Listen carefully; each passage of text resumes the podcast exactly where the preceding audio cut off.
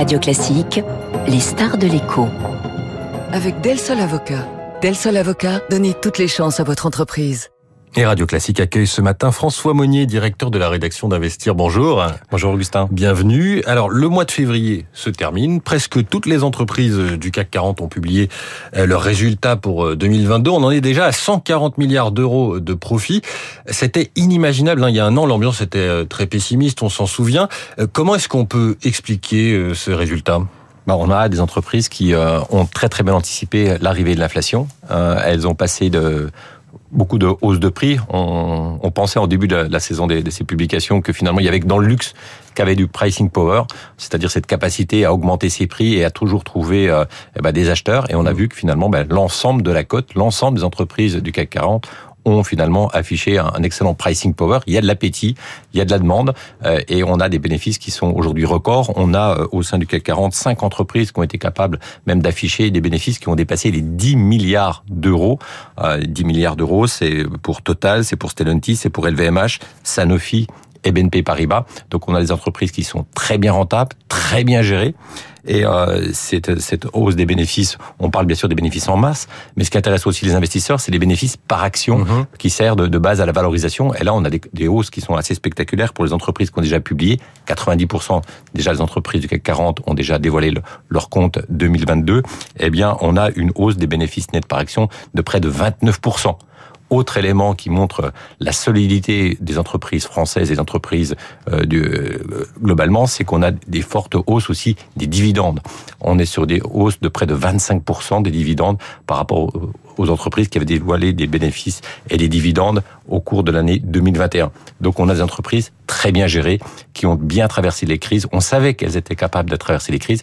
Et là, elles ont encore montré avec brio que c'était toujours le cas. Alors, juste, vous disiez, je reviens là-dessus, que toutes les, tous les secteurs avaient pu faire accepter à leurs clients l'inflation, la hausse des prix. Est-ce que c'est valable aussi pour la, la, grande distribution où on sait que là, c'est quand même peut-être plus compliqué? Non, non, mais on, on, voit aussi que dans la grande distribution, euh, les, les, acteurs sont extrêmement habiles avec, en développant davantage des marques euh, sous la marque distributeur, ce qui protège aussi leur marge. Donc, on voit qu'il y a un, un véritable savoir-faire. Et dans la distribution, on a tendance à l'oublier, mais dans les années 80 euh, et au début des années 90, quand il y avait beaucoup d'inflation, eh ben les acteurs de la distribution euh, euh, fonctionnaient et marchaient très très fort. Alors vous, vous parliez euh, de ces de différents secteurs, le luxe qui, qui a très bien euh, des très bons résultats l'année dernière. Est-ce qu'il y en a d'autres qui ont mieux réussi que la moyenne? Oui, ben on, on voit que dans l'automobile, alors que l'automobile est un peu boudé par les par les investisseurs, les bénéfices sont exceptionnels. C'est Stellantis, c'est quand même mmh. 16 milliards, de, près de 17 milliards de, de bénéfices. Donc l'automobile est au rendez-vous. L'énergie, bien sûr, avec l'envolée des prix de, du gaz, du pétrole, bah, Total Énergie a très très bien fonctionné et on le voit aussi chez tous les, les le parapétrole, ça fonctionne également très très bien. La finance est aussi au rendez-vous parce que la finance apprécie d'évoluer dans des marchés où les taux remontent. Remonte. Les banques mécaniquement refont de la marge puisque ils sont capables bah, de, de garder, de, gagner de l'argent sur la différence entre les taux longs et les taux courts. Donc les finances, la finance marche bien et les industriels aussi. Donc on a vraiment un, un, socle extrêmement solide, ce qui explique aussi la hausse du, du marché. Hein. On a un CAC 40 qui progresse de 13%. Donc on est euh, bien parti dans, dans, ce début d'année. On est rassuré mmh. par la qualité des entreprises. Et puis on est dans un contexte où finalement les investisseurs se disent qu'il y, y, a des bonnes raisons pour que la bourse fonctionne très très bien en, en ce début d'année. Hein. On, on s'est dit ben, que finalement en 2022 les banques centrales avaient fait une grande partie du travail. Euh, les investisseurs estiment que 90% de la hausse des taux aux États-Unis a déjà été faite en 2022. Mmh. Il y aura encore un petit peu de hausse de taux cette année, mais euh, l'essentiel du travail a été fait. Et ça, bien sûr, ça, ça permet ben, aux valeurs technologiques eh bien, de, de, remonter très très fort parce qu'elles sont allergiques à la hausse des taux. On a bien sûr ce risque de récession euh, en Europe qui, qui se, se, réduit comme une peau de chagrin pour deux raisons. D'abord parce que euh, en décembre, on redoutait un, un blackout énergétique euh, du fait d'un manque de gaz mmh. ou d'un manque d'électricité, mais finalement l'hiver est doux et donc il y aura... le risque est passé à faible. Le, le, le risque est passé à faible. Le gestionnaire du réseau, oui. Absolument. Et puis on a la Chine qui réouvre et ça, ça change complètement mmh. la donne. Ça va être un, probablement un surplus de croissance. On l'attend ce surplus de croissance à partir de, de l'été, et on, on, a vu que cette réouverture, ce changement de, de doctrine euh, lié à la crise sanitaire, où euh, ils ont changé la, leur stratégie en disant on arrête cette politique de zéro Covid et on rouvre nos frontières, eh bien ça semble fonctionner. Il semble y avoir une immunité collective euh, au sein de la population chinoise et on s'attend à un surplus de croissance qui va bénéficier bien sûr à l'Europe, aux États-Unis et ça c'est bon aussi pour les cycliques. Donc on a les valeurs technologiques qui remontent grâce à, la fin de la hausse des taux, on a les cycliques qui en bénéficient de la réouverture chinoise et puis on a l'ensemble de la côte qui est irriguée par les, les bonnes publications des, entreprises. Alors je reviens euh, à, ces publications. Euh, Est-ce que la, la, la retraite de, de, Russie a pesé? Par exemple, je, je vois que Renault avait euh, a, a, dû céder sa filiale euh, russe pour un rouble symbolique. Ça, oui, ça a pesé forcément. Bien, bien sûr, bien sûr, ça, ça, ça, pèse dans les comptes. Mais ce que ce qu'analyse le, le, marché, c'est que c'est finalement c'est c'est ce qu'on appelle du one shot. C'est euh, bah là, on Donc déprécie une, une, seule fois et on regarde un petit peu quelles sont les perspectives à long terme. Et sur Renault, eh bien les investisseurs apprécient particulièrement la réorganisation de l'entreprise mmh. sur qui va marcher sur deux jambes, une partie électrique et une partie, j'ai envie de dire, en euh, des voitures thermiques. thermiques.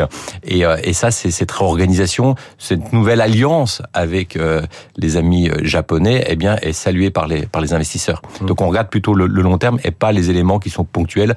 et il y a beaucoup d'entreprises qui ont fait une, une, croix sur la sur la Russie. Donc ça avait bien sûr choqué et interpellé euh, beaucoup, euh, beaucoup d'observateurs au moment de cette annonce, mais après on essaie de, de regarder à, à, à, long terme et on voit bien que les entreprises qui sont implantées euh, euh, et qui ont avaient des, des, gros, des, gros investissements en Russie, ben ça, il faut bien sûr faire maintenant une croix dessus. Alors l'application de ces résultats a été accompagnée dans, dans, de nombreux cas par des résultats ESG, environnement social et, et gouvernance. Est-ce que c'est devenu obligatoire aujourd'hui de lier les deux? C'est impossible aujourd'hui de faire une présentation, que ce soit des résultats annuel, euh, semestriel ou trimestriel sans aborder le sujet de l'ESG. C'est devenu maintenant une, une, une règle euh, où les investisseurs ont besoin d'avoir un petit peu le, le, le de, de, prendre le pouls de l'entreprise, savoir comment elle gère c'est la parité homme-femme, comment elle travaille pour protéger le climat. Mmh. Ce sont des, des, questions qui sont régulières et ce sont des, des j'avais dire, c'est un passage obligé maintenant de la part des, des chefs d'entreprise parce que on a de, des flux d'investissement qui sont irrigués uniquement sur cette thématique-là. Donc euh, déjà, ne pas communiquer là-dessus, c'est de se priver d'une partie des investisseurs. Mmh. Et puis, euh, il y a une véritable demande du public pour se dire, ben voilà, on a des entreprises euh, qui gagnent de l'argent, mais maintenant, comment elles, elles font, bah, elles protègent la, la, planète, comment elles, elles échangent avec leurs, leurs collaborateurs. Et donc ça, c'est, c'est le passage obligé. Et c'est maintenant, ça n'arrive jamais euh, qu'on en tout cas on l'a encore vu euh, euh, lors de ces publications euh, des résultats annuels. Alors, ça n'arrive jamais qu'on fasse l'impasse euh, hum, là-dessus. On en parlait tout à l'heure du dividende sociétal avec Monsieur Ball du Crédit Mutuel, directeur général. Il y a une autre tendance après la publication de, de ces résultats, c'est le, le, rachat d'actions. La plupart des, des, entreprises vont se lancer dans des programmes. Hier, AXA a lancé un programme d'un milliard cent d'un milliard cent millions d'euros. Oui. oui. Pourquoi cette solution privilégiée Euh, de retour aux actionnaires? Ça, c'est vrai que le, le rachat d'actions euh, se se développe fortement en Europe. C'était déjà le cas historiquement aux États-Unis. Mmh. Aux États-Unis, le rachat d'actions, c'est à peu près les deux tiers de la rémunération des actionnaires et un tiers seulement pour les dividendes. Et euh, alors qu'en qu Europe et en France, c'est essentiellement une composante dividende et on va de plus en plus vers le, le, le rachat d'actions. Vous parlez d'AXA avec 1,1 milliard de proposer de, de rachat d'actions. On a Stellantis qui propose 1,5 milliard. On a Saint-Gobain qui propose plus de 400 millions. On a eu une année 2022 extré extrêmement riche en rachat d'actions hein, au sein du SBF 120, donc les 120 plus grandes mmh. entreprises françaises. Euh, L'enveloppe des rachats d'actions au global, c'est 27 milliards. Et l'année précédente, on était à 20 milliards. Et en 2023, cette année, ce sera encore davantage. Il y a plusieurs raisons à cela. La première, la première raison, c'est que le, le rachat d'actions, on n'est pas obligé de le faire chaque année. Et euh, quand il y a des très très bonnes années, c'est une façon de redistribuer euh, du capital aux actionnaires pour que les actionnaires puissent le réinvestir ailleurs, dans d'autres entreprises qu'on aurait éventuellement plus besoin, alors que le dividende, on est très attaché à ce qu'il soit régulier, mmh. pérenne et qu'il n'y ait pas d'à-coup.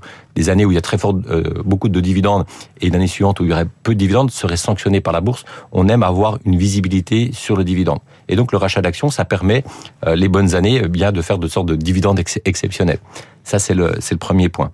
Et le deuxième point, il y a aussi un véritable avantage fiscal pour les investisseurs, notamment euh, américains, parce que euh, souvent dans les, dans les, avec les dividendes, il y a des prélèvements à la source. Hum. Et là, le rachat, le rachat d'actions, eh bien, il y a un véritable avantage fiscal et on voit qu'il y a une pression amicale des investisseurs anglo-saxons et notamment américains sur ce sujet. Et ce sera ma dernière question, François Monnier. Est-ce que ce, ce, rachat d'actions, il est parfois critiqué? Est-ce que c'est pas un certain manque de perspective de la part de, de ces entreprises?